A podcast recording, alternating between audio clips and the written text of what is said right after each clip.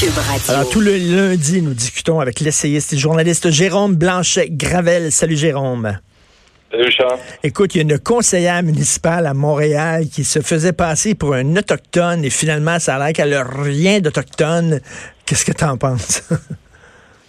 J'en pense que cette histoire-là, Richard, est symptomatique euh, de la radicalisation du multiculturalisme. Moi, j'en reviens pas. Euh, ben, D'abord, qu'on soit rendu à mentir sur euh, nos origines. On va y laisser le bénéfice du doute encore un petit peu, par exemple, jusqu'à temps qu'elle fasse son enquête jusqu'au bout. Euh, mais disons que ce serait pas étonnant que dans un régime comme le nôtre, qui finalement octroie des privilèges à des membres des communautés culturelles, on appelle ça la discrimination positive. Donc, euh, ce serait pas étonnant que certaines personnes soient tentées de mentir sur leurs origines. autrefois, on était peut-être tenté de mentir sur nos compétences, nos expériences de travail. Mm. Aujourd'hui, sur nos origines. Donc, moi, ce que ça me dit, Charles, c'est dans quelle racialisation on est vraiment dans une société où la race est de plus en plus importante. Moi, ça me fait peur, ça me préoccupe.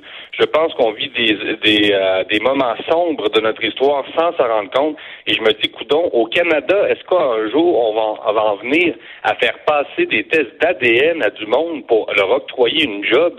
On est-tu rendu là? Il faut fouiller jusqu'au 17e siècle dans nos ancêtres pour savoir si on est d'une telle lignée. Et mais tu as raison, parce qu'elle, elle siégeait justement sur un comité euh, euh, qui parlait de la, la réconciliation entre les Québécois et les Autochtones et tout ça, puis elle était prise au sérieux parce qu'elle était autochtone. Mais sauf que c'est comme le, le, jour au lendemain, elle n'est plus autochtone, elle peut plus siéger sur ce comité-là. Euh, pourtant, peut-être c'est la même personne, elle a les mêmes compétences, elle était bonne avant, pourquoi elle serait pas bonne aujourd'hui? Mais c'est comme si il faut que tu sois autochtone pour parler des autochtones, faut que tu sois noir pour défendre les noirs. C'est ridicule.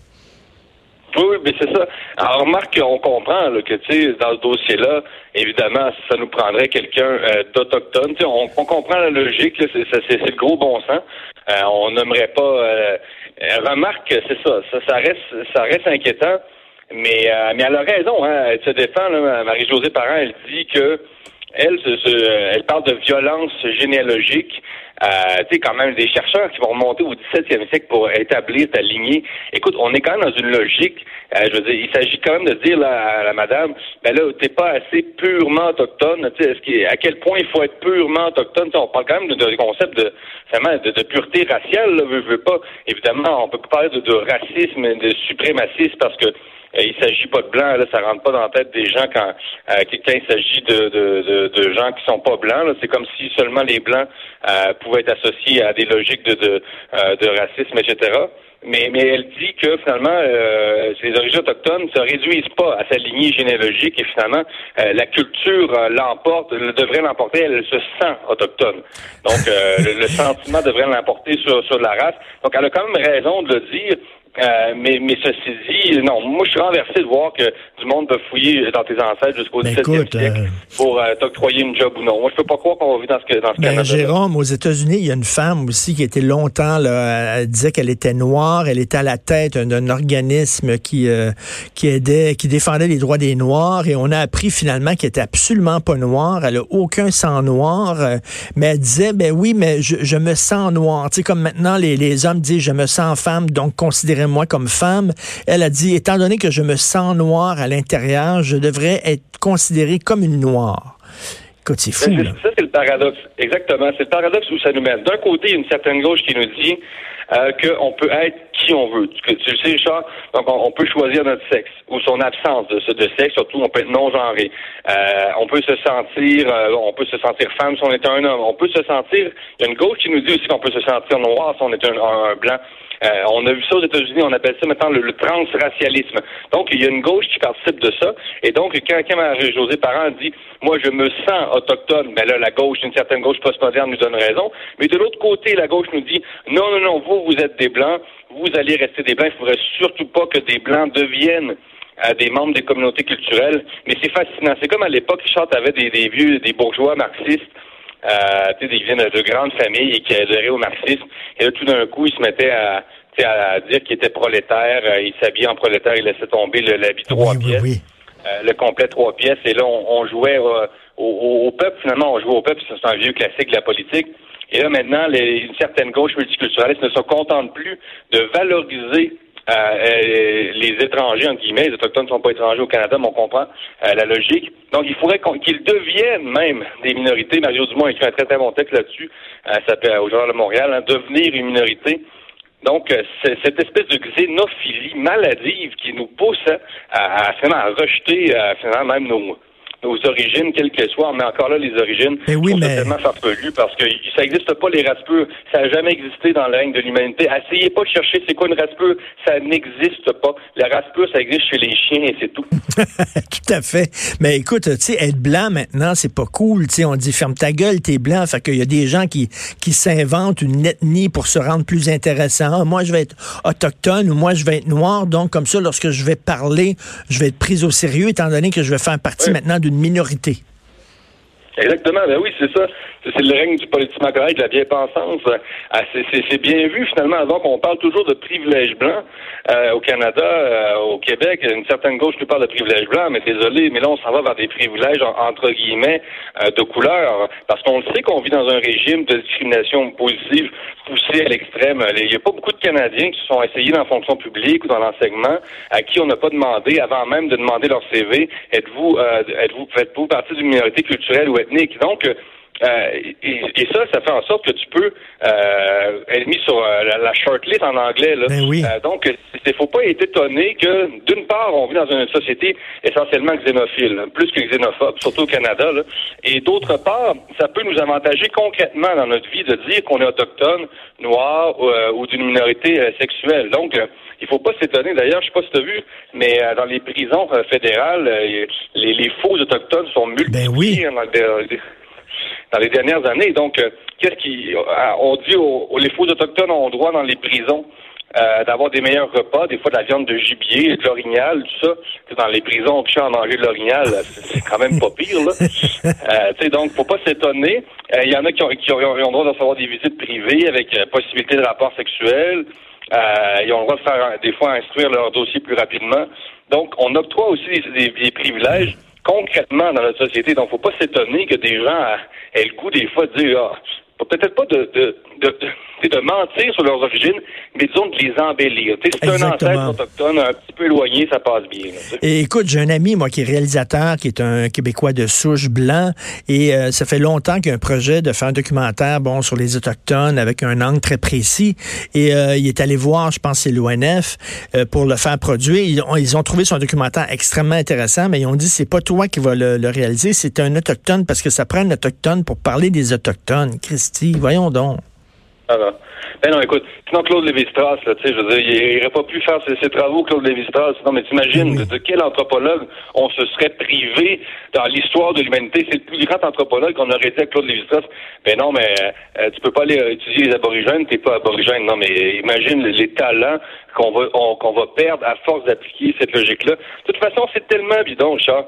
Je veux dire, t'as des Amérindiens, même des représentants des Amérindiens, ils ont un yeux bleus, ils ont un cheveu blond, ils ont de la barbe. Tu sais, oh, encore là, je veux pas leur faire passer des tests d'ADN, mais même ceux qui crient, là, qui, crient au scandale chez les vrais autochtones, en guillemets, qui disent que Mme euh, José Parent, je ne veux pas nécessairement la défendre, mais dans un certain point, oui, qui vont dire ça n'a pas d'allure, c'est nous les vrais autochtones. Mais oui, mais passez-les donc, vous aussi, les tests d'ADN. Ça, les races pures, je le répète, ça n'existe pas. On, ben ça se pourrait qu'on trouve chez vous des ancêtres. De, ça se pourrait qu'il coule dans vos veines du sang de méchants colonisateurs aussi. Là.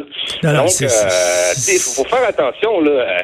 C'est comme, tu te rappelles, Charles, il y avait... Euh, il y a eu un show de télé où il y avait un, ex, euh, il y avait un néo-nazi américain là, à qui on avait révélé qu'il y avait du sang noir sur un plateau de télé là, à l'époque. Oui, oui, oui. Ça avait fait scandale. Méfiez-vous des raspeux. Ça n'existe pas. Donc, si on se met à fouiller dans le passé des gens jusqu'à leurs ancêtres du 17e siècle, on va trouver bien des surprises et à bien des personnes. Eh oui, c'est le retour de la race, mais là, mené par les antiracistes. C'est ça qui est complètement contradictoire. Écoute, parle-moi de Catherine Dorion. Ah, Catherine Dorion ça, c'est un personnage qui enfonce des portes ouvertes. C'est un peu renversé, même qu'on en vienne à parler de ça, Richard, euh, c'est déjà particulier. Là. Autrefois, la, gauche défendait les travailleurs. Là, elle défend le coton ouaté, tu te dis, waouh, quel renversement. Là. Mais moi, ce qui m'étonne le plus, c'est euh, c'est qu'elle pense, Catherine Dorion, qu'elle est subversive, qu'elle fait vraiment la révolution Alors que tu te dis, ben, oh, Madame Dorion, tu la révolution vestimentaire, ça date des années 60. Là. Je comprends que euh, vous avez envie d'exprimer votre moi, parce qu'encore là, euh, la gauche n'a jamais été aussi individualiste qu'en ce moment. Sérieux, euh, moi, j'ai peine à croire que cette gauche-là se pense de, défendre encore une dose de collectif, de social, de communautaire. On ne sent absolument rien de social de, dans ce discours-là. C'est du je me moi constamment. c'est vraiment du narcissisme identitaire là, adolescent. Là. Je ne dirais pas adolescent, on va y laisser le, l'adolescent. C'est peut-être un peu moins critique. Mais, euh, mais non, écoute, enfoncer des portes ouvertes comme ça, moi, ça, ça m'étonne. Euh, puis tu sais, la porte ouverte qu'enfonce Catherine Dorion, là, c'est pas une petite lucarne, là, c'est genre une porte de garage de 300 mètres. puis le, pire, c'est qu'elle elle dit, elle dit, jugez-moi euh, jugez pas sur mes apparences, jugez pas mon look, mais elle ne elle passe son temps à juger le look des autres, c'est-à-dire moi je suis vrai, eux autres ils s'habillent en petits députés, c'est des menteurs, c'est des gens qui suivent l'establishment, qui, euh, tu sais, elle arrête pas elle comme un enfant de 12 ans de juger les autres selon leurs apparences, puis il faudrait dire ah elle elle est vraie, puis c'est une bonne politicienne parce qu'elle s'habille en mou à l'Assemblée nationale. Come on, tu sais. Non, puis y a-tu une personne au Québec, hors de la ville de Montréal, par exemple, qui croit que Catherine Dorion était une victime? Non, mais y a-tu quelqu'un au Québec, hors de Montréal, qui croit ça, là? Puis même à Montréal, sérieux, là. Catherine Dorion est une victime et qui, bénéficie de toutes les tribunes médiatiques quand elle le veut. On l'a vu, elle le décide. Il suffit qu'elle se mette un coton thé pour aller à tout le monde en parle. Donc, euh, quand tu as accès à des grandes tribunes-là, puis après ça, non, non, c'est un privilège. on parle de privilège blanc, parlons de privilège progressif ben, dans les médias. Euh, ah, mais parlant de privilège, tu sais, on a des problèmes de riches. Tu trouves pas alors que partout à travers le monde, ah, justement, il y a des femmes qui se battent pour avoir le droit de montrer leurs cheveux. Nous autres, on se bat pour avoir le droit d'aller à la job en coton ouaté. C'est ça notre combat. Alors, ah euh, tu, tu, mets le doigt là-dessus, là, c'est euh, il y a ça. Là. la gauche en Turquie se bat contre les islamistes, au péril de sa vie souvent. Au Mexique, la gauche se bat pour éviter la guerre civile, contre, pour démanteler les réseaux de pédophiles, l'exploitation épouvantable de mineurs. Euh, et là, nous, on, notre gauche défend le port du coton ouaté. Euh, écoute, là, et ça serait bien quand même que, que notre gauche refasse des, des, des, stages humanitaires pour aller voir un peu ce qui, ce qui se, ce qui fait dans le monde. Là. À l'époque, les stages humanitaires était, plus à la mode.